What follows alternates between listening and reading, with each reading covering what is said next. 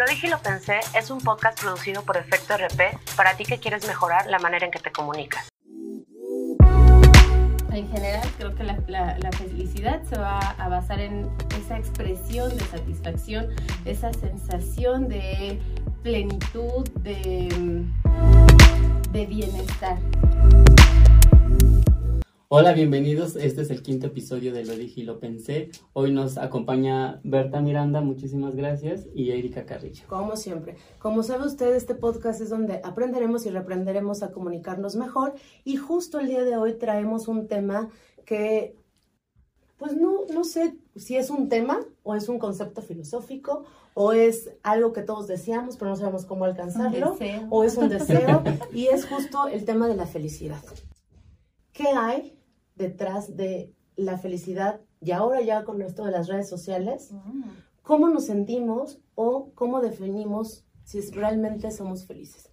En mi caso, yo quiero pre- iniciar preguntándoles, ¿para ti qué es la felicidad, Fran? Bueno, para mí creo que la felicidad sería no tener que preocuparte De nada, de nada. en absoluto. ¿Y para ti, Berta? Es como, cierro mis ojos y son escenas, ¿no?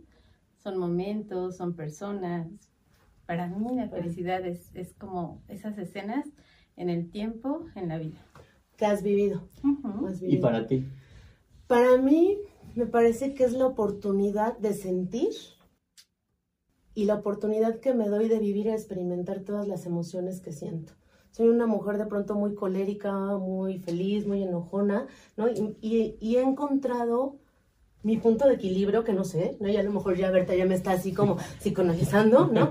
Mi punto de equilibrio a través justo de explorarlas y de permitirme sentirlas y no sentirme culpable. Entonces, justo como que he encontrado el lugar en la monotonía, quizás, pero a través de esas experiencias, ¿no? Pero es que finalmente también es parte de tu individualidad, ¿no? Y cada persona pues nos vamos, este, pues buscando entre lo que nos agrada, nos satisface, entre todo esto, ¿no, Fran? Y también creo que tiene mucho que ver con, eh, bueno, dentro del tema, con esta cuestión de, bueno, pero es que esto me agrada, Así es. pero los demás dicen que no me tiene que agradar, Exacto. ¿no? Pero antes de continuar, Berta, bienvenida y muchas gracias por acompañarnos. Brenta es, es nuestra invitada de hoy. Ella, Berta, perdón, Berta, este, ella es psicóloga. Cuéntanos qué es lo que haces, Brenda, a qué te dedicas y lo que estás haciendo. Berta, perdóname. No te preocupes. Tienes que esta Brenda. Tú no te preocupes, es súper común. Dale. Pero bueno, dentro de este, pues a lo que me dedico está la parte de la psicoterapia. Tengo ya 12 añitos como terapeuta. Estudié en la máxima casa de estudios, De en la UNAM. Por supuesto. En la Facultad de Estudios Superiores Zaragoza. Este, tengo una especialidad en promoción de la salud y prevención del comportamiento adictivo. Tengo toda la intención de hacer más investigación en justo adicción a, a las nuevas tecnologías de la información y la comunicación. Ok. Este, Hace falta, ¿no? Sí, sí, además como que todo es súper nuevo y todo va súper rápido, entonces, bueno, las encuestas... ¿Puedo hacer un- ahí, ah, una opinión o, o preguntarte algo ya Claro, dirigido con lo que claro. estás diciendo? Que justo lo, lo veníamos también platicando, que la generación de los 40, yo tengo 40 años, nos enfrentamos a este cambio tecnológico y tenemos anécdotas, como tú dices, escenas, ¿no? Eh, tenemos eh, vivencias de atrás que recordamos con añoranza y que las comparamos, ¿no? Y que creemos que tanto exceso de tecnología, pues definitivamente está marcando, ¿no? Socialmente a las nuevas generaciones. Y también como Por esta eso hacen falta tus resistencia, ¿no? estudios. Como esta resistencia así como de, ¿y esto tendría que existir? No, a lo mejor no es del diablo. Ah. Pero bueno, busquemos la forma en la que podamos ir empatando con, con las situaciones más, este, pues más óptimas. Y dentro de también lo que, lo que he hecho, pues bueno, he trabajado en la Secretaría de Salud, he trabajado en el área de este, salud en el trabajo del Instituto Mexicano del Seguro Social, he trabajado con personas eh, con Alzheimer en la Fundación Alzheimer, les mando un, un Un gran saludo y abrazo. Sí, sí, sí, hacen una, una gran labor de verdad. Eh, recientemente, pues bueno, no tan reciente, llevamos unos añitos con el proyecto de Sinapsis Atención Psicológica, estoy en la dirección de Sinapsis, hemos tenido algunas colaboraciones también con el equipo de, de Lumus, donde semana con semana también pues ahí vamos realizando algunas presentaciones. Sí, nota que ahí fue donde tuvimos, tenemos la fortuna de, colaborar. Sí, sí, sí, de ahí nos, nos conocemos, entonces pues les agradezco muchísimo la invitación. Este... Gracias a ti por, por acompañarnos. Sí, no, al contrario, muchísimas gracias a ti porque creemos que es un tema relevante para tratar hoy en día y justo con este bombardeo de información que tenemos todos los días. Y ahora que ya te compartimos un poco nuestras impresiones de lo que creemos que es la, felicidad. ¿tú qué nos dices que es la felicidad? Pues bueno, justo dentro de, cuando, cuando me invitaste, dije, la felicidad, busquemos en nuestra Real Academia, ¿no? Porque, en, nuestra Real Google. Google, Wikipedia, ¿no? Busquemos. Y entonces, bueno, desde la definición básica de encontrar que es como esta satisfacción que se encuentra en una plenitud, ¿no? Eh, entonces dije, bueno, pero hay gente que ha hablado de la felicidad, ¿no? Y entonces me regresé hasta Aristóteles y después de hora y media dije, es que todos dicen algo similar, ¿no? entonces, bueno, Finalmente, en general, creo que la, felicidad se va a basar en esa expresión de satisfacción, esa sensación de plenitud, de, de bienestar. Y muchos de los estudios que se hacen referente a la felicidad, estos, estas encuestas de qué tan felices somos los mexicanos, o qué, este, qué tan felices, qué lugar ocupa México en felicidad a nivel mundial, pues basan mucho como esta necesidad de estudio en encontrar qué tan, qué tan bien, qué tan saludable está la población, qué tan productiva es la población, porque tiene muchísima relación con esto, con la salud y con la productividad. Entonces, la felicidad como tal, cada persona puede eh, experimentarla. Sin embargo, creo que hay mucho conflicto desde la definición de, de, qué es satisfacción, qué es bienestar, qué es plenitud, em, parecería que es como algo así inalcanzable o algo como que en un momento llegará y entonces ah, todo va a y que todos vamos para allá o estamos Ajá, es como una explosión y que ahí te mantendrás, ¿no? Lo cual creo que ahí viene pues también un poco la, la, eh, la desmotivación o pues esta falacia, ¿no? Y que de pronto algunas personas les puede llegar a hacer sentir tristes, deprimidos, como ansiosos, ansiosos, como poco motivados a poder tener también esfuerzos para, para lograr ciertas cosas. ¿Cómo la sociedad de alguna manera también nos va eh, idealizando con este concepto? Porque creo que ahí influye ¿no? también mucho la familia y el entorno donde te desarrollas, que te van diciendo, bueno, felicidad es igual a ¿no? A tener un trabajo y ser eh, exitoso en el trabajo, tener un coche, tener una casa, ¿no? Sí, que la felicidad la van condicionando con base a tus logros dentro de un entorno social. Y que tiene y total relevancia lo que acabas de decir, Erika, porque justo, o sea, tú te sientes, hablamos que felicidad es sentirnos como a gusto, plenos, este, satisfechos, entonces de pronto tú dices, estoy jugando y me siento contento, me siento pleno, ¿no? Pero si de pronto resulta que tu niña estás jugando con el carrito y llega la tía, la mamá o alguien y te dice, no, ¿cómo crees eso, no? Entonces viene esta parte, ¿no? De, de ah, eso, eso no, me tiene que dar la felicidad, ¿no? Y así como eso, de pronto podemos encontrar como, no, esa carrera no, ¿cómo crees? Como psicólogo. Si dones para. Exacto. Exactamente. Entonces te van marcando, como dices, ¿qué se supone que tendría que ser la felicidad? Yo amo a mi esposo y de, y de pronto alguna vez en una junta de, padres de familia decían, este, decían, es que a ver, mamás, papás, este, ustedes qué quieren que sean sus hijos, ¿no? Y entonces pues proyectaban los papás y decían, ¿no? Este que justo lo hablamos un poco en el episodio pasado de esta proyección que siempre tienen los papás hacia los hijos. Decían, no es que yo quiero que sea médico, no, yo quiero que sea este eh, eh, que, que, bueno, ya sea plena, que sea una mamá con sus hijos, no, yo quiero que sea ingeniero, que sea de la NASA, ya sabes, ¿no? Y entonces llegan con mi esposo y le preguntan, yo quiero que sea feliz. Yo quiero que sea feliz, ¿no? Sí. Y entonces de pronto, eso también para mí fue como, ah, cierto. O sea, Sí. queremos que sean felices, por Sí, supuesto, claro. ¿no? Pero, pero también eso es una concepción de que quieres verlos todo el tiempo Feliz. sonriendo, ¿no? Sí. Sí, Que, claro. que nada en su vida sea caos, que no haya dolor, que no haya tristeza, que no haya problemas. que no haya problemas, cuando en realidad es a lo que se van a enfrentar y es lo que hay en la vida. En la Y que vida hay eso- situaciones, ¿no? Eso es lo que te genera el conflicto después, o sea, porque te, te generan como esta idea, como ya la hemos mencionado, tan, tan mitológica, quizá tan fantasiosa, que tú creces como con ese ideal y cuando te, cuando te dicen en algo en el trabajo que no, siempre no, es como dices, pero muy bien, que siempre era así. Y O sea, se- cuando te, te, te, te enfrentas a los problemas reales, ahí es cuando dices, pero eso, eso no cabe con lo que me quiero. Sí. Exactamente, y viene aquí como una cuestión de también algo de, de, de, de lo más ocurrido en consulta, pues es esta cuestión del manejo de la frustración, ¿no? Sí. Porque justo, o sea, es, yo hice lo que me dijeron y no me siento, pero además yo hice lo que me dijeron y allá afuera mm, me están rechazando, o sea, me dicen que eso no, y entonces, ¿cómo lidio con ese shock que me hace, ¿no? Con esa eh, dis- disonancia que me hace con, pues, no sé cómo, o sea, ¿por qué no? ¿No? Y de pronto ahí... Te hace lo que- ¿no?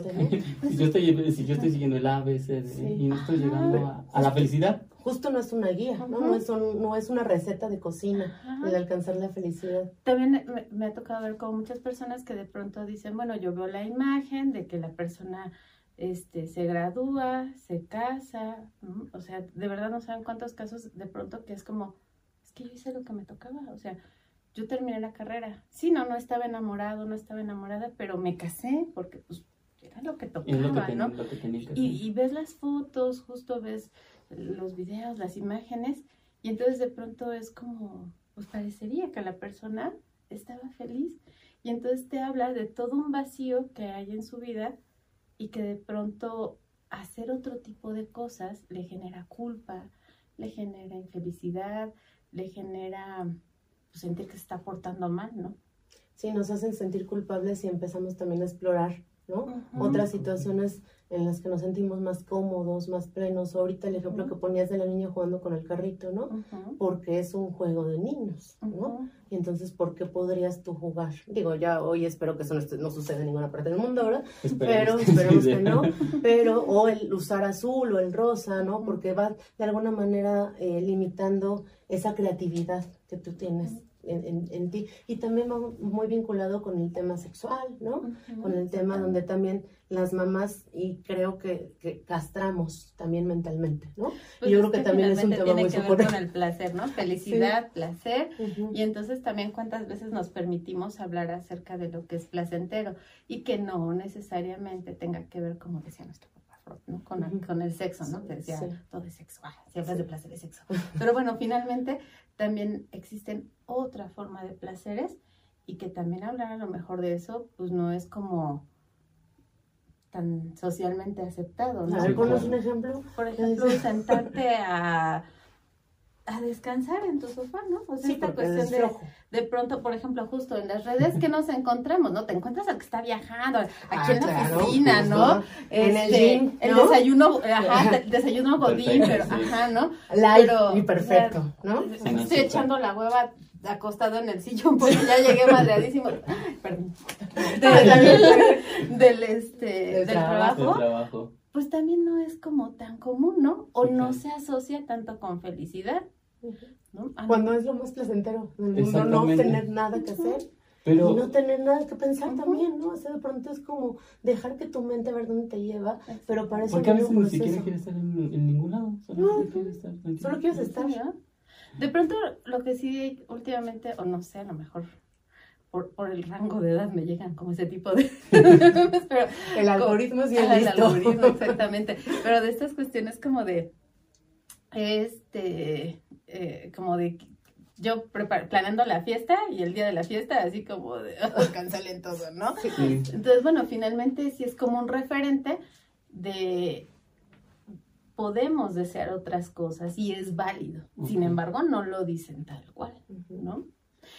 Me gusta mucho también que últimamente se habla mucho de, de, de, em, no quiero, no quiero ser mamá, no quiero ser papá, Ah, ¿no? veníamos platicando. Veníamos eso, también, o sea, se habla y bueno, ya se, ya se presume un poco más en, en esa parte en las redes, ¿no? Nosotros queremos hacer un capítulo que es, es importante retomar ese tema porque ¿cómo le dices a tus papás que no quieres tener hijos? Que justo hablan de las proyecciones que acabas de Ajá, mencionar hace un rato, ¿no? Ay, Porque imagino a mi hijo. pareciera claro, que eres un depositorio de todos los deseos frustrados de tus papás.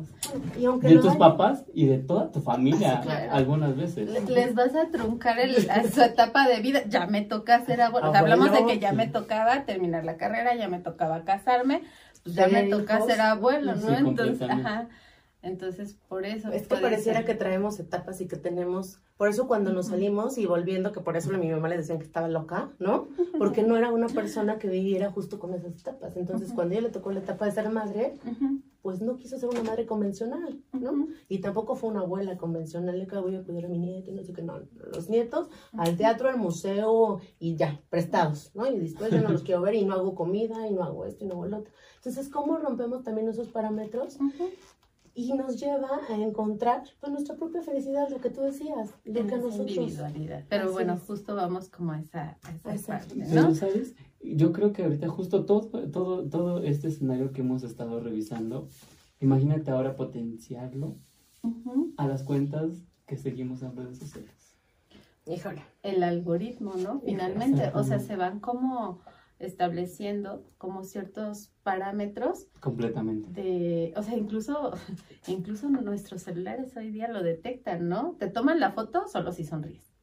Sí, Exactamente. Van, van determinando que la sonrisa es felicidad, digo, sí se asocia, pero no siempre, ¿no?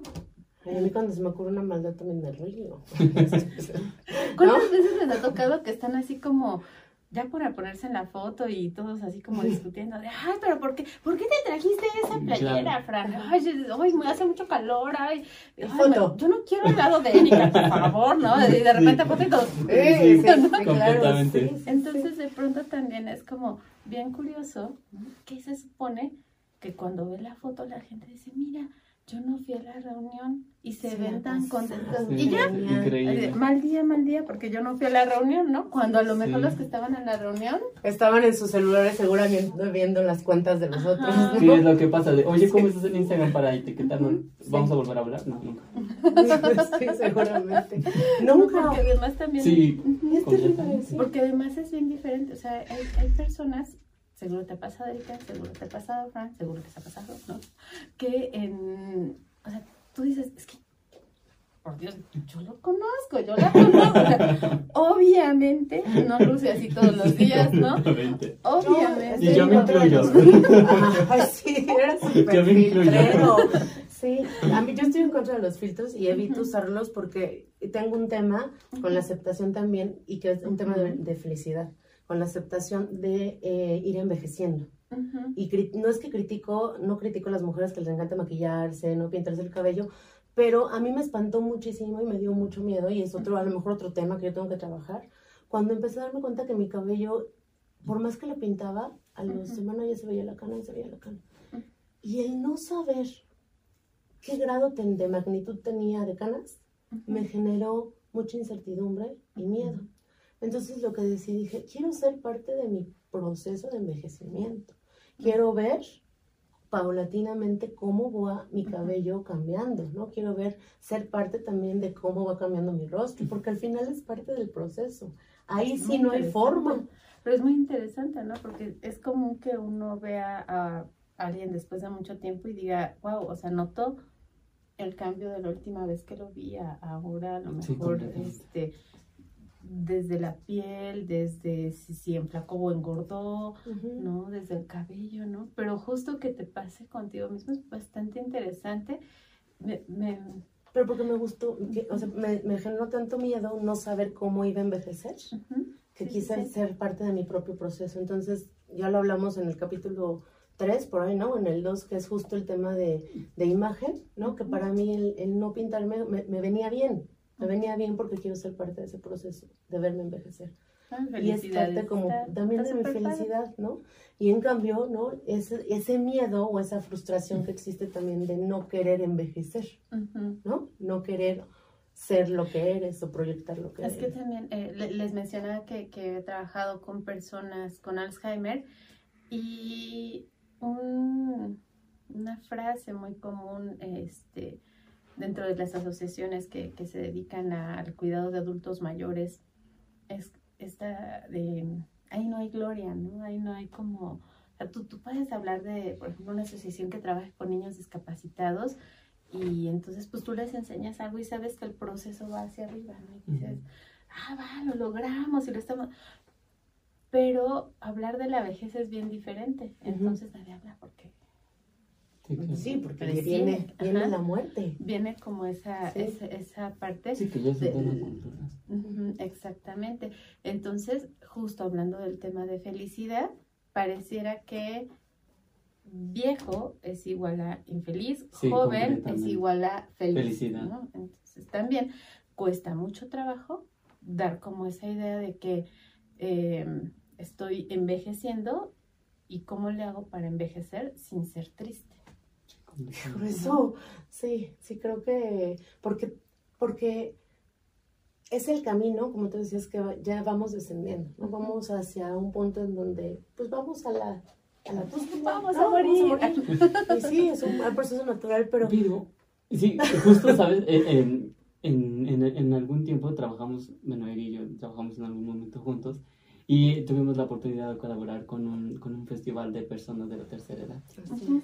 Entonces, y- y- hay que decirlo, el Festival del Adulto Mayor. exactamente, es- Y Vicky, le mandamos un beso también, pues nos escucha. Ajá. sí, completamente. Y justo en, en, ese, en ese festival era una conce- O sea, yo nunca había visto tantas personas de la tercera edad juntos, bailando, cha, cha, cha. Geniales. Jamás, o sea, jamás había visto Felices. felices, exactamente. Y es Y- esa y- felicidad. Y es que era muy triste, o sea, había mucho, había muchos stands donde justo eran de, pues de Pañales.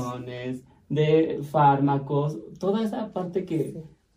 no lo quiero decir negativo, pero al final de cuentas, si lo leemos de esta, de esta manera, desde la parte de la felicidad, pues sí son como el contrapunto, ¿no?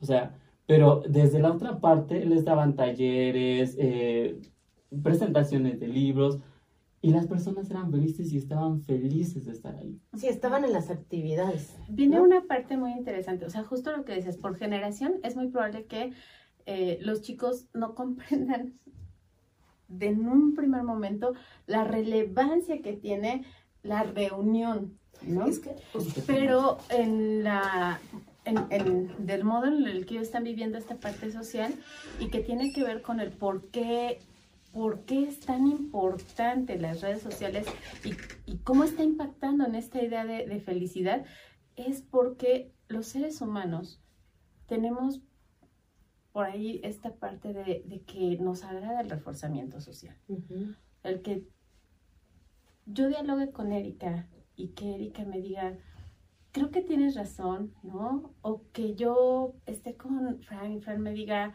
oye, qué bien este, se te ve a lo mejor el cabello hoy. Esa parte nos refuerza a, a sentirnos bien, nos proporciona autoestima, nos proporciona seguridad, nos proporciona bienestar, etc. Y entonces el adulto mayor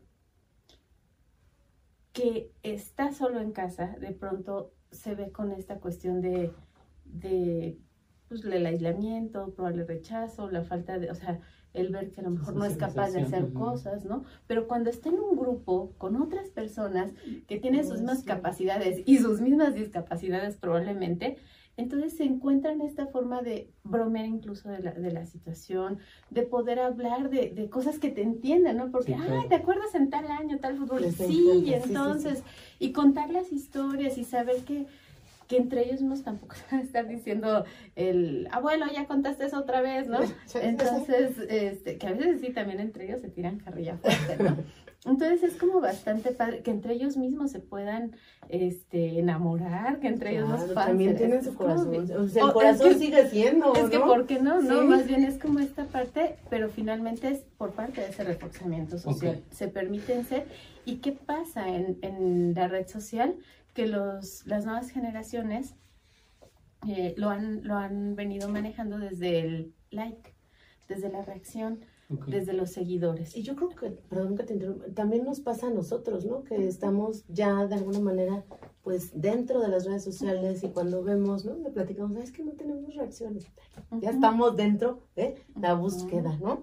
De esa aceptación, de esa, eh, pues, ¿qué es, verdad? O sea, esa necesidad de Es- reconocimiento. Bueno, la teoría se denomina así, es teoría del reforzamiento social y genera este pues satisfactores a nivel neuro, neurocognitivo, se, se, eh, liberan endorfinas, dopamina, seroton- serotonina, en el hecho de ver que la- eh, tengo la aceptación de la otra persona, que tengo el afecto, se asocia con esta cuestión. que te están reconociendo, que les gusta lo que estás haciendo, que les gustas también. Pero, ¿no? ¿qué crees que, que el- simple hecho de que te vean? O sea, a ver, ¿ya lo vio? A ver, ¿quién más lo ha visto? Mm. Entonces, precisamente, eh, las, las plataformas se asocian a, a buscar, perdón, eh, esta parte de, de saber qué le gusta a la persona, qué es lo que más le, le está motivando y por eso te da ese, pues ese análisis, ¿no? O sea, y, y hablo de un análisis desde que cualquier individuo en su cuenta de Facebook puede ver quién lo sigue, quién lo vio, quién reaccionó con like, con corazón, con me gusta, con no me gusta, con etcétera. ¿De dónde? ¿A qué hora? Ajá, ¿de ¿Cómo? dónde? ¿A qué hora? ¿Por qué? Porque finalmente en el análisis de- de- de- del comportamiento humano se está viendo que esos son satisfactores presentes en el individuo. y que nos generan pues felicidad. ¿Quieres platicarnos rápido de estas Em, cifras que nos traes? platicaba eh, un poco acerca de, de que para la, la para eh, evaluar un poco la felicidad y asociarlo con valores productivos, pues se han revisado, se han realizado algunas encuestas. Entonces, este, parte de las encuestas que, que existen es esta parte del INEGI, ¿no? donde se, se ve cómo está el bienestar subjetivo en las personas y se les pregunta qué tan feliz te sientes. Ok. Entonces, resulta que 8 de cada 10 mexicanos expresan sentirse bien.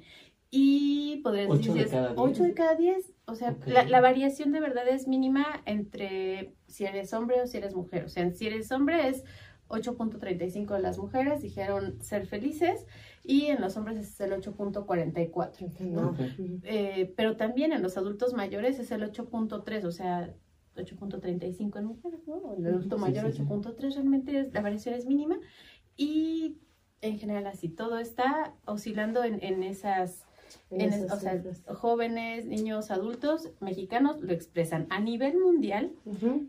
Desconozco el dato más reciente, pero en el 2000, en la encuesta del 2016 México ocupaba el segundo lugar en, en expresar ser felices, ¿no?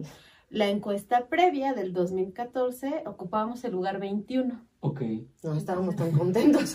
Qué interesante, 2014, Sí, ¿no? ¿Quién estaba ahí? Dos años después. Sí, sí, valdría la pena ahí dejarles a, a nuestros este, eh, eh, escuchas que pudieran ahí ¿Qué estaba ponernos, ¿no? Que este, ¿Qué, estaba- qué qué estaban estaba haciendo? pasando, ¿Qué qué estaba pasando en el pasando? 2016, que ya pasamos al segundo lugar y a lo mejor si tienen el dato de la encuesta más reciente se los agradeceríamos. Sí, los- lo ponen ahí en nuestras redes sociales. Recuerden que es arroba lo dije y lo pensé en Instagram, en TikTok, en YouTube y en Facebook. Y bueno, justo para ir concluyendo, Berta, ¿cuáles crees que son entonces las cinco conclusiones que nos tenemos que llevar para ser felices y para comunicar también de manera correcta nuestra felicidad? Porque ya entraríamos ya en un tema de parejas y de otras cosas y de negociación. Que ya pero- hablaremos ya después. hablaremos después, pero ¿cómo, ¿cuál sería una conclusión sobre el tema de felicidad? Ok, pues aquí tenemos los cinco puntos. Ah, no.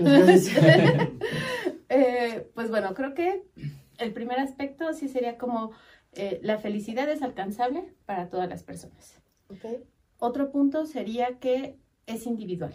Entonces, lo que es mi felicidad no es, no tiene por qué ser la felicidad de, de mi hijo, de mi amigo, de nadie más. O sea, No es mi- compartir. Exactamente. O sea, es, Sí, puedes sí compartir. podemos compartirla, pero más bien la idea de felicidad, o sea, no es como que tenga que ser unánime para, Para todos. todos. ¿Vale? Este lo que se percibe como felicidad en las redes sociales, en, en general en todos los medios de, información y comunicación, no necesariamente revela que, que eso sea la única forma de felicidad, ¿no? Y que si yo no logro eso, entonces tengo que estar insatisfecho y hasta que lo logre, ¿no? Que eso me lleva al siguiente punto, que sería, no te esfuerces por algo que tú no quieres lograr. O sea, si Eso tú no quieres importante. lograrlo, ni te esfuerces. Inviértele mejor esfuerzo a aquello que tú detectes que sí quieres. Y como último punto, en esta cuestión como de eh, poder saber este que, que la felicidad es individual y que cada uno tenemos, bueno, es el quinto punto es, cada uno tenemos gustos e intereses diferentes. Entonces, ¿cuáles son los tuyos? Ok. Empieza hoy como decir, sin pena, sin miedo, Que me esto es gusta. lo que me gusta, esto no me gusta. Claro. Y sobre eso empezar a decir, y creo que bien dijiste un punto en donde los papás a veces, perdón, ya estamos justo en el tiempo, pero somos muy inquisitivos, ¿no? De, es que tienes que trabajar, hacer esto, ya, no, no, no, no, no, no", y justo es donde ya tenemos que empezar a conversar también con nuestros hijos y dejar de lado también esas expectativas. Berta, muchísimas gracias por Muchísimas acompañarnos. gracias, Berta. Gracias por la Es- invitación. aprendimos muchísimo sobre ese tema y nos gusta mucho cómo nos lo explicaste. Esperamos tenerte pronto. Y bueno, pues vamos justo a la recomendación de... Exactamente. Como cada semana, esta vez Erika nos va a compartir lo que nos recomienda. Así es. Y justo hablando del tema de felicidad, hoy quiero recomendarles el libro Tómalo con filosofía, que es un manual de florecimiento personal de la editorial HarperCollins. Es un libro escrito por dos filósofos, que es Andrea Colamedici y Maura Gancitano, espero haberlo pronunciado bien.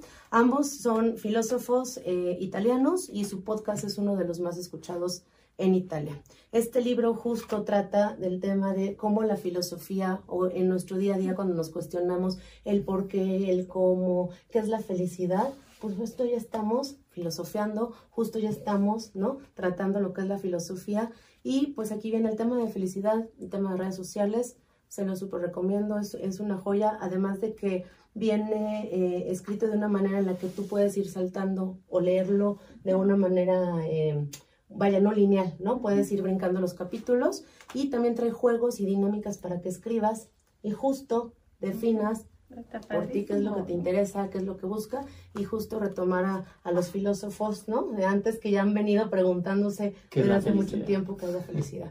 Bueno, este es el libro, lo encuentran seguramente en todas las librerías, sí. Gracias a Harper por, por el regalo. Muchísimas gracias a todos. Esperemos que haya sido de su interés. Berta, muchísimas gracias por, la- por Por la aceptar invitación. la invitación. Con nosotros. Eri, muchísimas gracias. Gracias. Y pues nos pedimos de ustedes. Nos despedimos. Yo soy, yo soy Erika Carrillo. Y yo, Francisco Aguilar. Nos vemos en el próximo episodio de Lo dije y lo pensé. Besitos. Bye. Lo dije y lo pensé, un podcast producido por Efecto RP.